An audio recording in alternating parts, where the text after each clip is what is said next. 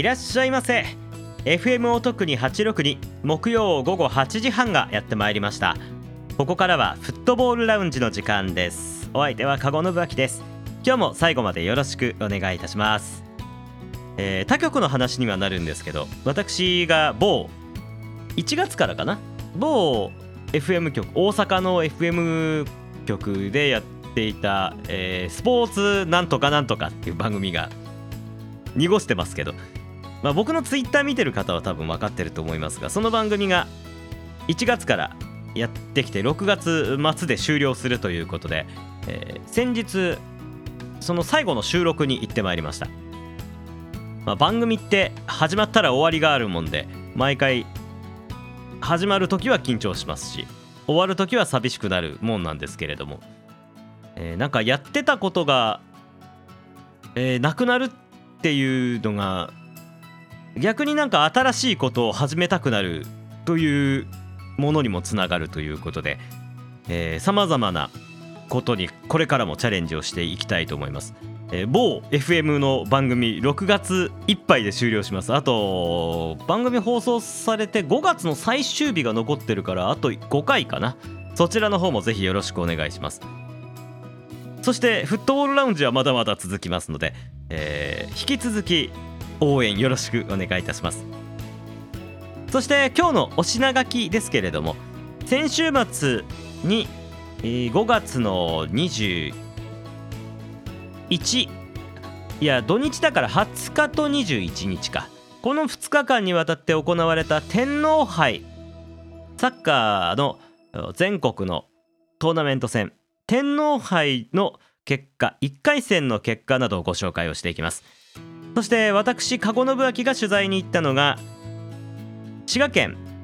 平和堂ハトスタジアムという新しいスタジアム。えー、っと2025年か。2025年の滋賀国体に合わせて行われるあの開会式とかね、えー、そういうものに合わせて作られた新しい競技場です。そちらの方で、えー、その前の週にアメフトが行われていたんですけれども学生のアメフト。でそれが会場としてのこけら落としだったんですがサッカーとしてはこの先週行われた天皇杯レイラック滋賀 FC 対アスルクラロ沼津の試合が、えー、こけら落とし初のサッカーの試合ということでちょっといろいろな意味も込めてそちらの方取材を行ってまいりました。もちろんレイラック滋賀は私がスタジアム DJ 務めてるチームですけども。さあどういう試合になったのかというのをピックアップ関西サッカーのコーナーでご紹介をいたします。そしてえー、選手のそして監督の記者会見の方も録音してきまして、えー、と JFA 日本サッカー協会に確認したところラジオで取材をするんであればその音声は使っていいよということで、えー、相手のアスルクラド沼津さんの記者会見も含めてほぼノーカットでお送りをいたします。あのカットしてくださいって言われたところもあったんでえー、そこ以外はちゃんとお送りしますので、えー、っとそう考えるとこの音声をノーカットで出すのは世界でこの番組だけかもしれないですね。えー、ぜひあの沼津のサポーターさんも貴重だと思うのでお聞きください。よろしくお願いいたします。それではフットボールラウンジキックオフですピックアップ関西サッカー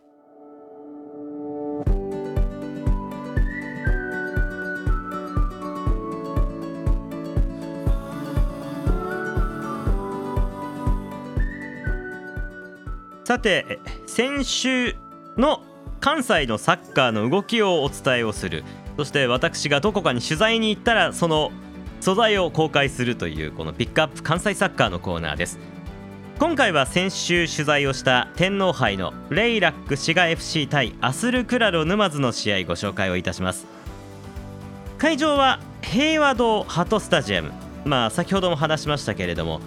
新しく滋賀に新設された競技場です。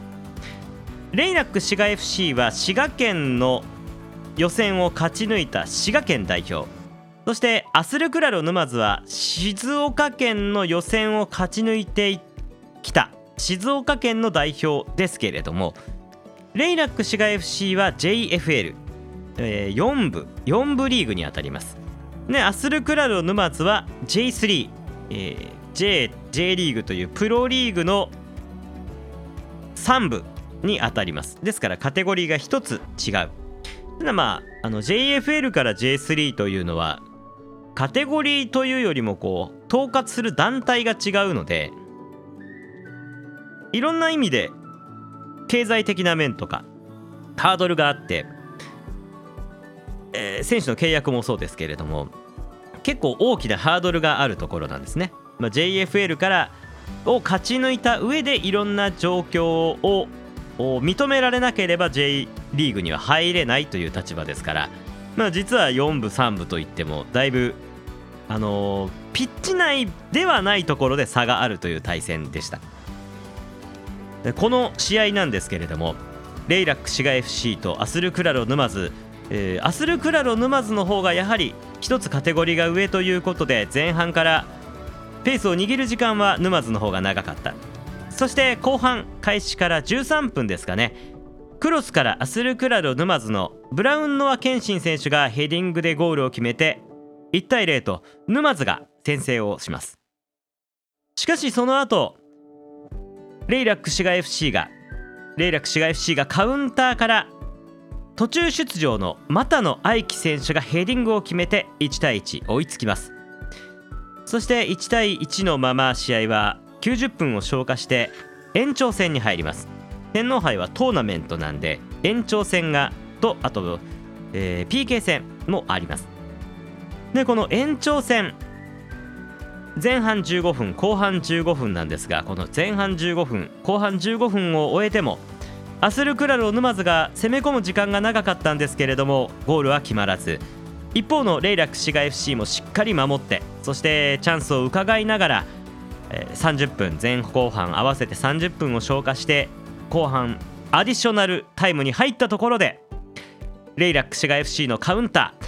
松本翔選手のロングボールに川森優馬選手が左サイドに飛び出してそこからのクロスをその時にはセンターバックに入っていた一番後ろのポジションに入っていた平尾壮選手がすごい勢いで前線に上がってきてそしてこのクロスを合わせて決勝点。レイラック滋賀 FC が試合終了間際本当の延長終了間際でゴールを奪って2対1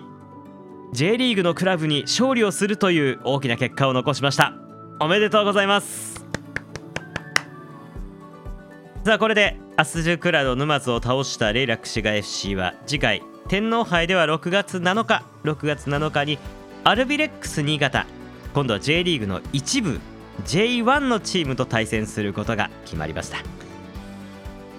ということでまあ世間的に言えばいわゆるジャイアントキリングジャイキリを成し遂げたレイラック氏が FC でした。いやまあ言ってしまえばピッチの中の実力っていうのは JFL と J3 の間ではそんなに大きな差はないんですけれども。でも試合を見ていた方はやっぱりこうアスリクラロ沼津 J リーグさすがだなっていう部分もありましたしでもその中でしっかり粘り強く戦って得た勝利だったと思います。ではここからはこの試合の記者会見ですね。記者会見をお送りをいたしましょう。記者会見に参加をしてくださったのはレイラック滋賀 FC の平尾壮選手そして寺峰明監督さらにアスルクラロ沼津の中山雅史監督。ゴン中山さんですね。そしてブラウンノア・ケンシン選手。先制点を決めたブラウンノア・ケンシン選手のこの4名でした、えーこの番組では平尾壮選手そして寺峰輝監督のレイラック滋賀 FC のお二人ご紹介をいたします。そしてポッドキャストフット関西フットボールラウンジ。この番組中にも公開をしておりますけれども中山雅史監督ブラウンノア・ケンシン選手アスル・クラロ沼津のお二人のインタビュー記者会見もそちらの方でノーカットでお送りをいたします。あまあノーカットといってもあの質問の項目僕ね録音の機材を持ってったんですけど新しい機材を持ってったんですけどあまりにも性能が良すぎてあの周りの人の質問が一切聞こえないんですよ。あの単一というかもうこの人にしかこの人の声しか入らないよっていうようなマイクだったんで使ってみたらめちゃくちゃ他の人の僕の声すら入らないっていうくらいの状況だったんでそこは私が足させていただきます。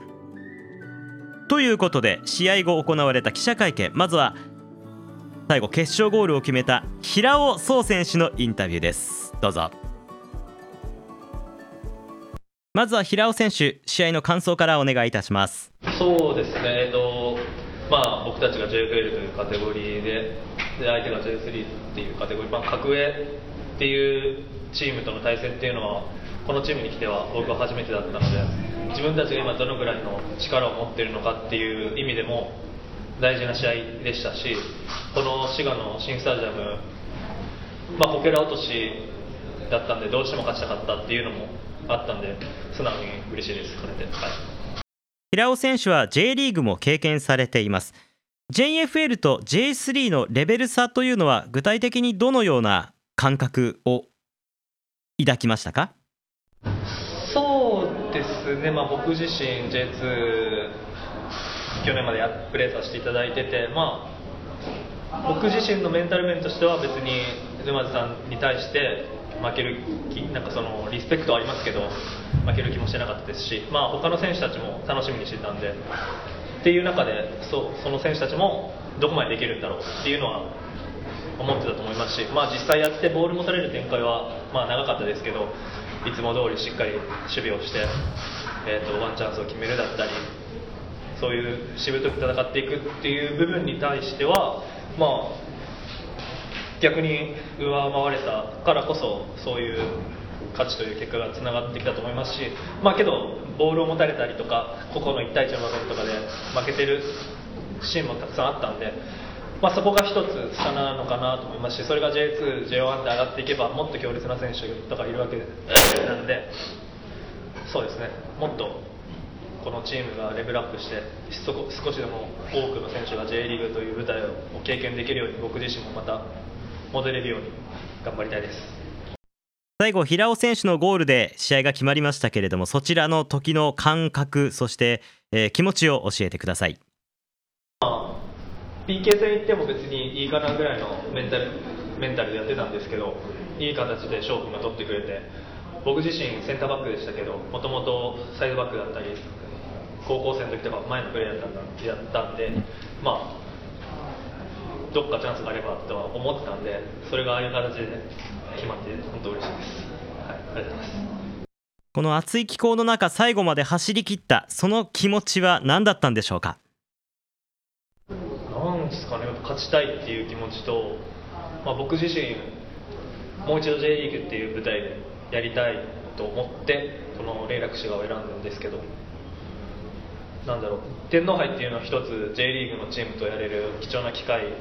数少ない機会なんで、まあ、勝てば新潟っていうのも見えてたんでで新潟で試合して活躍できることがあれば僕自身も引き抜かれる可能性もあると思ってますしそういう、まあ、チームの勝つのもそうですけど個人のステップアップも、はい、考えてたからなのかなと思いますけど、まあ、シンプルに勝ちたかったからが一番大きいです。はいゴール前まで走っていった時の気持ちは何だったんですか？そうですね、まあ、翔君が左サイド展開したんですけど、本当は僕に出してほしくて、そこからも1人で抜いてやると思って走ってたんで、ああ、外行ったと思ったら、まあ、いいボール来たんで、めっちゃ緊張しましたけど、落ち着いて決めてよかったです。延長まで戦い切れた要因は？うちの守備は結構硬いと思ってて、まあ、それが沼津さんまあ、決定的な場面があったかって言われたらまあ少なかったと思うんで、まあ、90分間120分間集中して声出していつも通りできたって感じですかね。平和堂ハトスタジアムでは初めての試合でした。スタジアムの感想はいかがですか？雰囲気があって、まあ、レイラックというチームが J リーグに上がるために本当必要なスタジアムだと思いますしそういうえー、スタジアムでこういう勝ち方ができて少しでも滋賀のパワーになれたのかなって僕個人的には思うんでそうですね J リーグ昇格目指して頑張っていきたいと思います。追加でサポーターの応援の響き方とかどうでしたか？めっちゃ良かったですね。響いて。まあ JFA なんでやっぱ少ないですけどでもやっぱ声援は僕たちが届いてますし太鼓の音とかも響いてたんで、はい、すごいいいスタジアムだと思いました。ありがとうございます最後にサポーターにメッセージをお願いします。最高です。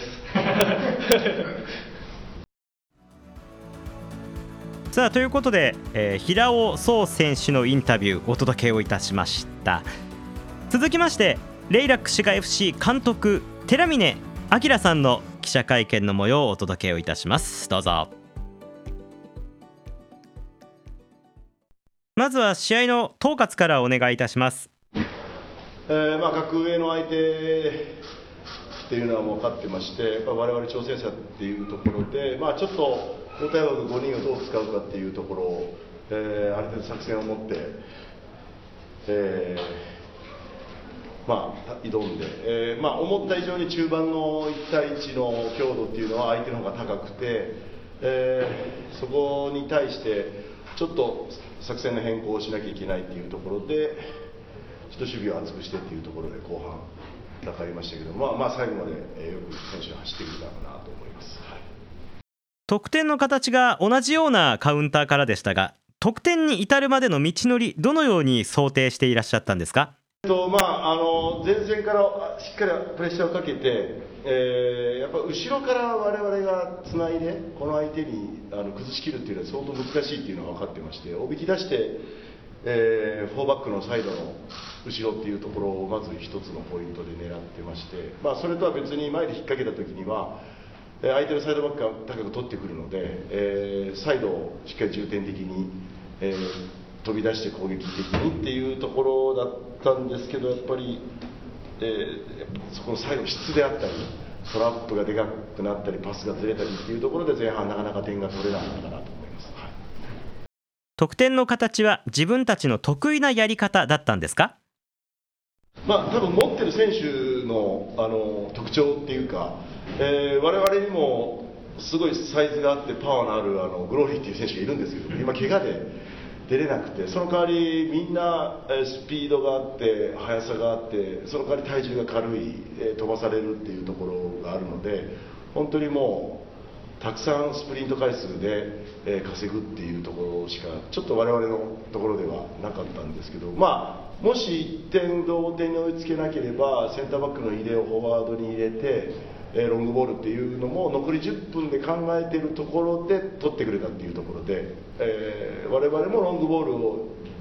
パワープレーでっていう用意をしてたんですけど、まあ、使うことはなかったかなという。PK 戦に行くことも想定していたんですか？試合前のミーティングでは、やはり J リーグに勝つには、延長に行くとちょっと難しいぞっていうところは言ってまして、まあ、1失点はまあ OK で、残り15分で、えー畳みかけるっていう準備はしてきましたので、えー基本的にはそれで行きたかったんですけど、やはり追いついた後もう1点取るパワーが、ちょっと足をつったりとか、そういう選手が出て。もう渋々、うん、PK でも仕方ないかなっていう作戦も取ったって感じですね。はい。得点を決めた途中出場の又野選手そして120分走り切った平尾選手の評価についてはいかがでしょうか？まあ、またのに関してはすごいあのスプリントが速くてジャンプ力もある。うんっていう中で本来頭から出てもおかしくない選手ですけどもやはりあの前半から出て消耗した中でジャンプ力って相当落ちるので、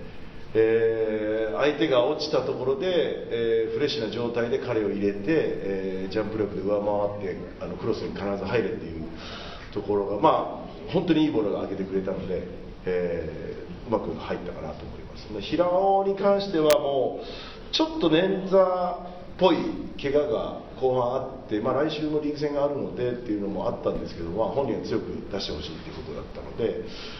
まあ、フリーキックのキッカーとしては外せない選手なのでもう渋々もうあのここまで来たらもう今日のことだけ考えてっていうところであのやってくれましたけど、まあ、まあ最後点を取るところまで行くとは思わなかったですけど、まあ、よく、はい、走ってくれたなと思います。最後セットプレーが松本選手が蹴っていましたけれどもその影響もあったんですか？えーとね、あと釣ってたので、えーもう自分の判断で、えーもしダメだったら松本が蹴るぞっていうのは話してたので、もうそこは多分ジャッジしたと思いますね。その中で平尾選手が最後まで走り切ったということに関しては？ですね、まあ、ハートの強い選手ですので、はい、あのテクニックも非常にありますし、まあ、怪我だけが心配ですけども、はい、そこをよくやってくれると思います。次の天皇杯のアルビレックス新潟戦に向けて、えー意気込みをお願いします。えー次は J1 になりますので、でアウェー新潟っていうところで、まあ、行けたらいいねっていう話はクラブでしてて、まあ、そこで、まあ、どういうゲームをするかっていうのは、まあ、ちょっと今日終わったところなので、まだあんまり考えてないですけども、あの以前のクラブで J2 と戦った時の水曜日っていうのは、結構あの、メンバーを変えてくるので、えーそういう意味では、えーノーチャンスではないと思ってるそので我々の今の立場としてはその週も土曜日試合があって新潟が水曜日でまた次土曜日っていう大事なリーグ戦もあるんですけどもやはりもう選手のモチベーションも含めて、えーその3試合、えーまあ、100%で戦いたいなと今は考考えてますね。追加で、今回このあの平和堂ハトスタジアムを初めて使いましたけれども、はい。感想とその雰囲気あのいはい。かがでしたか、そうですね、あの事前に一回視察に来させていただいて、えーまだ仮の姿なので、もっと綺麗になるのかなとも思いながら、やはりこの彦根城をこう見えるように作ってるっていうところで、まあ今日勝ったらちょっと言おうかなと思ったんですけど、そこのね、あのいい家のあのお膝元で、それも天皇杯に勝つっていうのは、なんかすごい縁があるかなと思ってまして、えーね、喜んでいただけたかなと思ってます。あのすごいこのロケーションをうまく作ったっていうのは、やはりあのアイデア思いついた人はすごすごいなということあと芝生のところがやはりまだあのこれからなので、えーちょっと柔らかいっていうか、あのそういうところで選手たちは披露しましたけどもあの非常にあの器としてはもう音も反響もいいので非常にあの選手が喜んでいました。はい。ありがとうございます、はい、ありがとうございました。さあということで、えー寺峰明監督のインタビューもお届けをいたしました。いい家のお膝元確かにそうですね。そして相手は静岡というねまああの歴史好きな人にはなかなかそうそういえばっていう感じではありましたね。あの平和堂ハトスタジアムなんですけれどもまたあの駐車場が今のところできてなくてですねえー彦根駅から徒歩だと十数分ぐらいかな15分くらいかなそれぐらいかかるのでちょっとアクセス的には現状難しいんですけれどもまあでもパナスタもパナソニックスタジアムも結構歩くしな。まあそういう点で考えると平均的駅近っていうほどじゃないけどまああのアクセス的には平均的なのかなという感じの状況です。またでもあの国体までにはしっかりと駐車場を作ってくれると思いますのでそれもまた楽しみかなと思います。そしてレイラック滋賀 FC、えー次の天皇杯の試合は6月7日6月7日のアルビレックス新潟戦。会場はビッグスワンです。そしてレイラック滋賀 FC は今週末5月28日ブリオベッカ浦安との試合が布引きグリーンスタジアムでありますのでそちらの方もよろしくお願いいたします。では続きまして他の試合もご紹介していきましょう。関西ですとアルテリーボ和歌山と関西大学という関西対決ありました。和歌山対大阪。結果は1対3関西大学が2回戦に駒を進めています。そして奈良クラブは奈良クラブはホンダ FC と対戦して0対1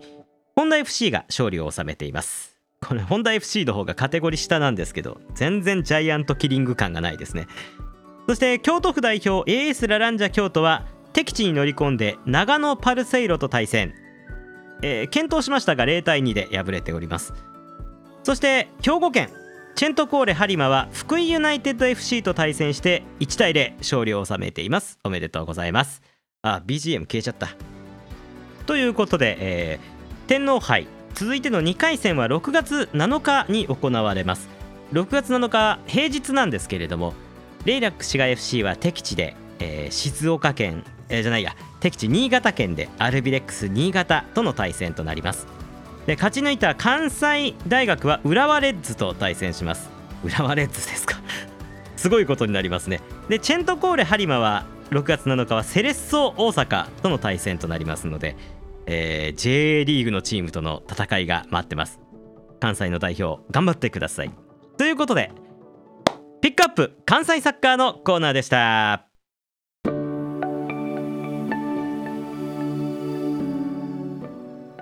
さてもうエンディングの時間となりました。お聞きいただきありがとうございます。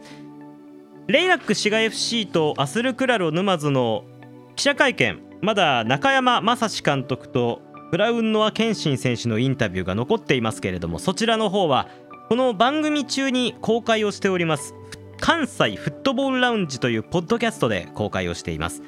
こちら Spotify とかアンカーとか Amazon Music とか Apple Music とかいろんなところで配信をしておりますのでぜひ関西フットボールラウンジ関西フットボールラウンジと検索してたどり着いてください、まあ、僕も自分のツイッターでご紹介しますけれどもね。えー、よければ「かごのぶあき」カタカナで「かごのぶあき」とツイッターフォローしてみてください。いろんなラジオの情報とか取材に行ったところとか、えーノートでいろんな写真を放出していたりしますので一応あの写真家の端くれとして載せておりますのでぜひともよろしくお願いいたします。ではこの後は皆さんポッドキャストの方は音ふと延長戦よろしくお願いいたします。ラジオの方はまた来週お会いをいたしましょう。加護信明でした。バイバイ。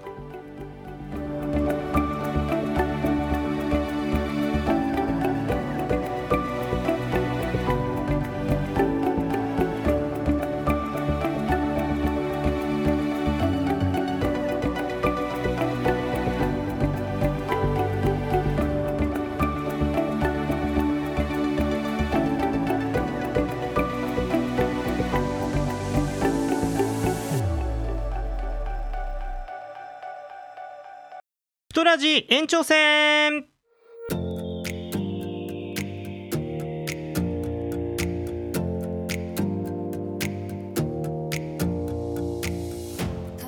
さて延長戦始まりました。延長戦ではアスルクラロ沼津の中山雅史監督そしてブラウンノア謙信選手のインタビューをお届けするとともにですねあの平和堂ハトスタジアム行ってみてまあねいろいろ言われてるので率直に行ってみた感想をお話ししようかなと思います。ということでまずはアスルクラロ沼津、えーブラウンノア謙信選手のインタビューからお届けしてますのでよろしくお願いいたします。ブラウンノア謙信選手です。まずは試合の感想からお願いいたします。まあ、相手がまあ結構蹴ってくるサッカーで、まあ、J3 ではあんまそういうチームとやることがないので、まあ、前半の最初とかは特にちょっとやりづらさとかはあったんですけど、まあ、そこをなんとか点を取ってっていうところだったんですけど、まあ、追いつかれたのがちょっと範囲かなと思います。先制ゴールの場面を振り返っていかがでしょうか？そうですね、まあ、ヘディングでの得点っていうのは、まあ、チームの中でも得意な方なので、まあ、太郎君が、まあ、自分の特徴を生かしてくれたクロスを上げてくれたので、決めました。ヘディングのゴールは狙っていましたか？そうですね、まあ、同じような形で取れました。でも分かってても止めれないととこにボールとかもしてたので、そうですね、ああいうゴールもっと増やしていきたいなと。負けてしまいましたが次につなげていきたいものは何でしょうか？そうですね、まあ、天皇杯で上に行って強い相手とやりたかったんですけど、まあ、負けてしまったので、切り替えて、そうですね。まあ、J3 も結構拮抗してて、1位とかの差もそんなに離れてないので、もっと上目指せるように、もう J3 に切り替えて、もっともっとやっていきたいなと思います。チャンスは沼津の方が多かったですが決めきれなかった要因は？そうです。ね、まあ、もっと練習しなきゃいけないっていうのもそうですし、まあ、相手のゴール前での気持ちっていうのが結構強かったのかなと思います。相手に合わせてしまうところもあった？まあそうまあ、そうですね、強かったので、もう自分たちももっともっともっと強い気持ちで J3 とかでも挑んでいかなきゃいけないなと今年の試合で一番暑い暑かったので気温もちょっとまあみんなもいつもよりは多分足が動いてなかったですし5バックの相手もなかなかやることがないのでちょっとやりづらさはありましたけど、まあ、その中で自分たちの特徴とかも出していったと思います。ということでアスルクラロ沼津のブラウンノア・ケンシン選手の記者会見でした。では続きましてアスルクラロ沼津中山雅史監督ゴン中山さんのインタビュー記者会見の模様をお届けをいたします。どうぞ。まずは試合の統括からお願いいたします。まああの攻守にわたって甘さが出てしまったのかなというところは感じています、まあ、あの決めるべきところ、チャンスでものにできず、そして相手のカウンターを失点につなげてしまったというところですよね。まあいろいろ選手たちも考えるところはありますけれども、この負けたということをしっかりと受け止めて、えー、こういうもんなんだ、こんなもんなんだっていうことを自分たちの戒めにして、えー、次につなげていかなければいけないなと思っています。まあ、あの最後の失点の場面も1人傷んでいた、でも自分たちは攻めていった、その判断が正しかったのかどうなのかっていうところをシュートで終わるであったり、えー、そういう部分で、え、まだまだ細部にこだわらなければいけなかったことは多かったのかなと思いますし、えー、そこから1人少ない中カウンターを食らったというところそこへのリスク管理であったり対処であったりそういうところもまだまだ甘さがあったんだろうということはあの見てて感じましたしそれを無にせず次に向けていく自分たちが強くなるための材料にしていかなければいけないなと思っています。この試合、勝利をするためにどのような手段を想定して臨んでいたんでしょうか？まあ、この試合に関しては相手はあロングボールを対応してくるだろうということですよね、あとはあカウンターを仕掛けてくるだろう、まあ、そういうところをしっかりとケアしていく、まあ、切り替えの速さっていう部分ですよね、でまあ、そういう部分でも前からしっかりとディフェンスする、裏失ったならばそこでしっかりとプレッシャーをかける、相手をフリーにさせないということはあの一番大事にしていったことかなとは思いますね、まあ、あとは自分たちの攻撃の上で、えー、どう相手を崩していくのか、あそういう部分で、やはり相手はあ自陣に引いてくるだろうというところも予想できていましたけれども、そこに、えー、なかなかアイデアがあ出せなかった、うん、それも結局はあ動きがなかったのかなっていうところもありますからその中で相手がいる中で動くことによって相手を動かすスペースを作り出すそこを狙っていくっていうことをもっともっと積極的に、えー、あるいは、うん、アイデアを持ってやっていかなければいけないのかなっていうものは感じましたね、はい、試合の中頃からはボールのポゼッションを増やそうとしていたようにも見えました、えー、どのように、えー、試合の流れを変えようとしていたんでしょうか？いやまあ選手たちもあのしっかり、えー、考えていただろうし、えー、無理に、えー、こじ開けるそういうプレーもあの必要ですけれどもボールを動かしながらその中で、えー、くさびを打つタイミングであったり裏に抜けるタイミングであったりそういうものを掴んでいくっていうところまあ事例内でやっていこうというところでのポゼションだとは思いますけどただそれがポゼッションするためだけのポゼッションではいけないですし相手の裏をつくあるいは相手のゴールを陥れるというところにつながっていかなければいけないんでもっと鋭い、えー、そのパスワークがあるだろうし動きがあるだろうしそういうものをチーム全体で求めていかなければいけないかなと思います。相手に合わせてしまった部分はあったんでしょうか？相手に合わせたのか合わせられたのかっていうところですよね、まあ、だからそういう部分でもまだまだその動きが足りなかった。当然、えー、今日の気候条件暑い中あ非常に、えー、苦しい、えー、状況だったのかもしれませんけれどもそれは相手も同じことであってその中で走るために、えー、それを破るためにいろんなトレーニングをしてるわけでそれが出せなかったっていうことはまだまだ自分たちに力が足りないということですからそれをしっかりと受け止めていかなければいけないなっていうものは感じた前半ですしそこからじゃあ盛り返すために何をしなければいけないのか一つのボールに対していろんな選手が関わらなければいけない。そういう部分をグラウンドの上でどう表現していくのか表現する動きを見せていかなければいけないということは選手も感じたと思いますしそれを、まあ、今日の試合は負けてしまいましたからもう天皇杯次ありませんしリーグ戦に向けてまた積み上げていくしかないかなとは思っています。天皇杯のようなカテゴリーが違う相手との対戦の難しさは感じましたか？いやもう、あのー、自分が選手の時からあこういうゲームは難しいというのは感じてましたし、えー、そういう部分は選手にも解きましたけれども、まあ、あなかなかその結果を得ることができなかった、うんそれをやはり無にせず次につなげていかなければいけない状況になってしまったことを自分たちがしっかりと受け止めなければいけないなと。それはやはり、えー、気持ちだけでなく体をしっかりと動かすことを鍛えていくこと気持ちの部分もそうです。精神的な部分もそうです。そういう部分につなげていかなければ意味のないものになってしまうなとは思ってます。このところ公式戦3試合すべて試合終了間際に失点して勝ち点を落としていますがその点に関してはいかがでしょうか？いやもうあの辛抱強く戦うしかないかなとは思ってますしそこのところの集中力であったり、えー、一つその視点をした前のプレーその前のプレーその前のプレーそういうところの起点の部分をもっとこだわっていかなければいけないそこへの対処をこだわっていかなければいけないのかなと。まあ失点のシーンというのは結局は最後人にやられるわけですからそこへのマーキングであったりそこへ送り出されたパスであったりそこにプレスいけなかったでのかっていうところになりますからいろんなものをこう遡るというかあなんですか、えー、前倒しに見ていきながらチームとしてそれを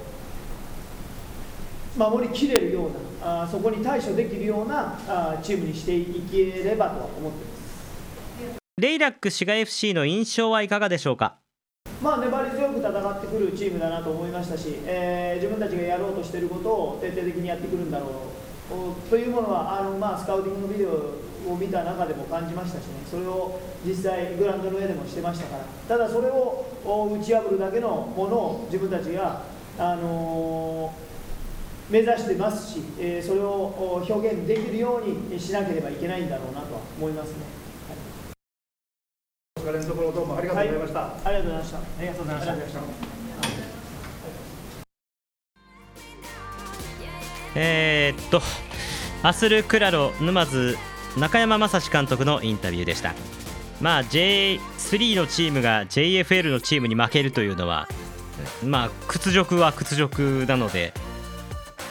なかなかこう歯切れの悪いというかその中でお答えいただきまして本当にありがとうございました。ということでここからはこの試合が行われた会場平和堂ハトスタジアムの感想をお話ししようかなと思いますがいろいろ批判があったことは皆さんご存知でしょうか？あの国体仕様のスタジアムっていうのは、まあ、近年どこでも比較的問題点が指摘されることが多くなってきました。なぜかというと国体運動スタジアムというのはさまざまな競技に対応する施設が必要だからですね。まあ陸上のトラックえー、っとサッカーなどができるピッチさらにえー、陸上といっても走るだけじゃないですよね。走り幅跳びもいりますし走り高跳びもいりますし障害レース。だから、えー、へあのー、トラックの中にへこんだところがあったりとか、え、そういうところも必要になってきてピッチと観客席が遠くなったり、え例えばプロの興行としてあの商売に使えるようなエリアが少なかったり部屋が少なかったりとかまあいろいろあるわけですけれども今回その平和堂ハトスタジアムも、えー、無駄な箱物だと批判する声も多かったんですよ。でそういうのもちょっと確かめてやろうという目線を持ちながら今回僕も観戦に訪れたんですけれども最初に結論から言えば意外と良かったです。あの商業的な面からまずお話しするとお客さんがまあ、彦根駅から歩いてきて通りがあってそこから入っていくそして、えー、スタンドに上がるための階段あるんですけどそこの広さはすごく入りやすかったですし道の逆側からはもう通路がずっと続いていてあの歩道橋のような形でスムーズに上がっていけますしそこからダイレクトにスタンドに入ることもできる。でそのスタンドの観客席の横にはものすごく広いエリアがあってそこにしかもキッチンカーもそのまま上がれる。ということで、えースタンドのお客さんの方がお客さんからすると、まあ、ご飯が近くで食べられたり飲み物がすぐに買いに行けたりとか非常に快適性の高いそんな状況になってるんじゃないかと思いまして、えーホスピタリティとしてはすごくいいんじゃないかなと思いました。また周りにね今駐車場とかコンクリートとか全くされてないので舗装されてないんでそこはちょっとまあ今不便だなと思いましたけれども駐車場ができれば駐車スペースも大きいですしあとはイベントスペースなども用意されると思いますので多分ここイベントスペースなんだろうなっていうようなところも多かったので、まあ、プロの興行としても非常にやりやすい状況になるんじゃないかなと思います。あの京都の方々は西京極を覚えてらっしゃると思いますけど西京極ってなかなかそういうところがねスタンドの中には何もない何も置くところがないで何か食事をしようと思ったら外に出るしかないとかね。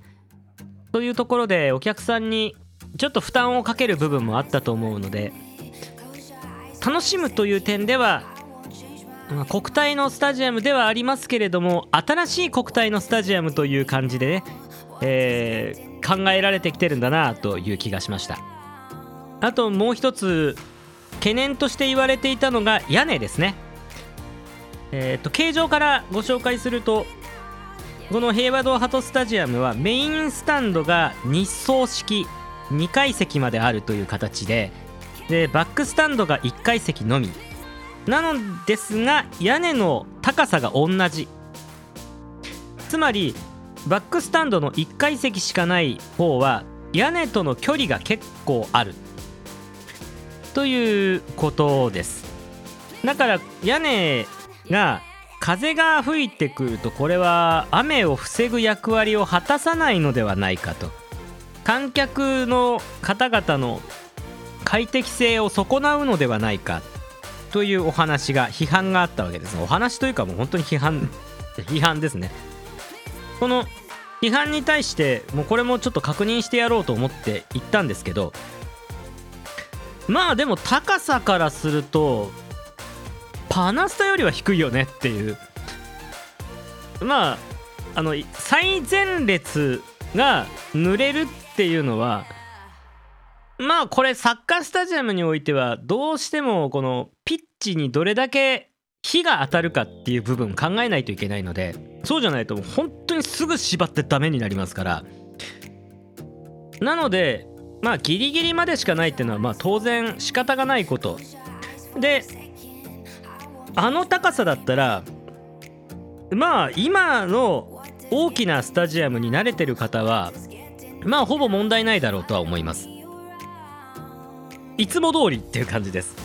多分ね高さ的にはあの淀港淀港のホーム側のメインスタンドの1階席ぐらいの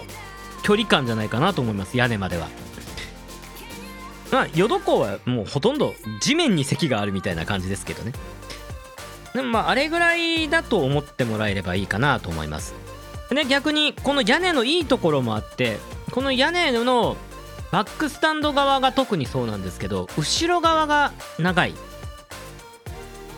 まあ後ろ側が長いっていうのは何がいいかっていうと背中側から入ってくる雨を防ぐことができる。あの布引グリーンスタジアムに来られるレイラックのサポーターの方々特にバックスタあのメインスタンドの高い位置に座るの関係者系の方々はよく分かってると思うんですがあそこ結構背中側から雨入ってきません？風がメインスタンドの後ろ側からピッチ側に吹く時吹く時って結構入ってくるんですよ。そんなに高さないのに。それは多分ね余裕がないから屋根の余裕があんまりないからだと思うんですが結構ねやられるんですよ。でそういう点を考えるとこの平和堂ハトスタジアムもちろんそのバックスタンドの後ろに通路を作ってそこに雨が当たらないようにしたっていうことの副産物だとは思うんですけどもバックスタンドの後ろ側に座るとほとんど多分濡れない前から来ても後ろから来ても濡れないだろうという感じがしました。なのでまあこの屋根いいところもあれば悪いところもあるけど悪いところはそんなに言うほど悪くない。で後ろ側バックスタンドの後ろ側に座る方にとってはむしろメリットになるんじゃないかという気がしますね。で結構あれがガンと低かったら若干ちょっとあの周りの風景を見られなくなる可能性はあるなという気がします。なのでまあまあロケーションから考えてもあの高さだったのはまあしょうがないのかなという気がします。という感じですね、まあ、正直正直に言うとアクセスは思ったよりは良くないです。彦根駅から歩いて1 5 6分はかかりますね。なので駐車場ができてからまた改めてシャトルバスが出るのかとかあの案内がちゃんとつくのかとかあのルートがちゃんと整備されるかどうかとかそういう点がまたこれからの課題なのかなと思います、まあ、国体のスタジアムは今もいろいろ構造上の話はしましたけれどもそれも全て一番重要なのはちゃんと使われるかどうか。ちゃんと使用頻度が高くいって採算が取れるかどうかというところなのでこれ意外と使えるよなという気が僕はしました。特に滋賀県は他の県と違ってやっぱり専用スタジアムがすごく少ない土地柄。専用スタジアムないですよね。王子山も違いますし布引きも違う宮口も違うセンスタといったら多分ビッグレイクぐらいしかないでもビッグレイクは多分有料観客を入れる試合はできない。そんな規模。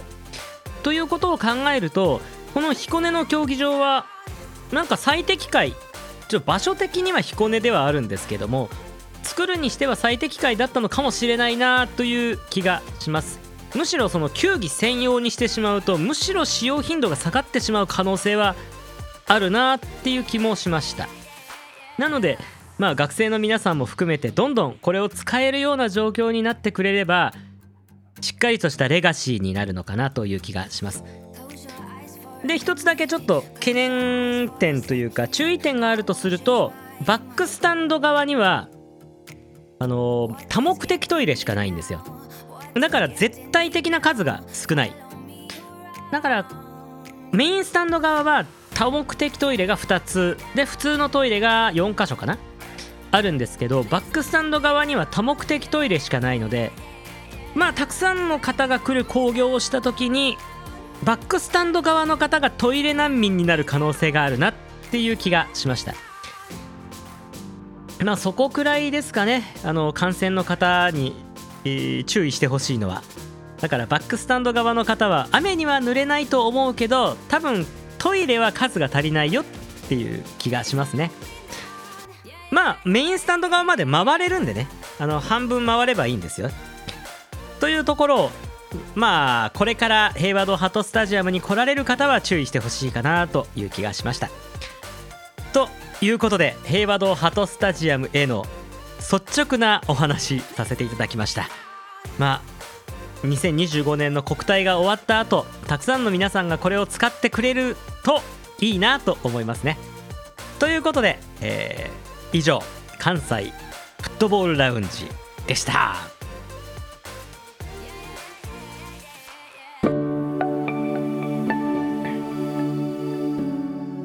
さあということでポッドキャスト版の関西フットボールラウンジもこれでエンディングです。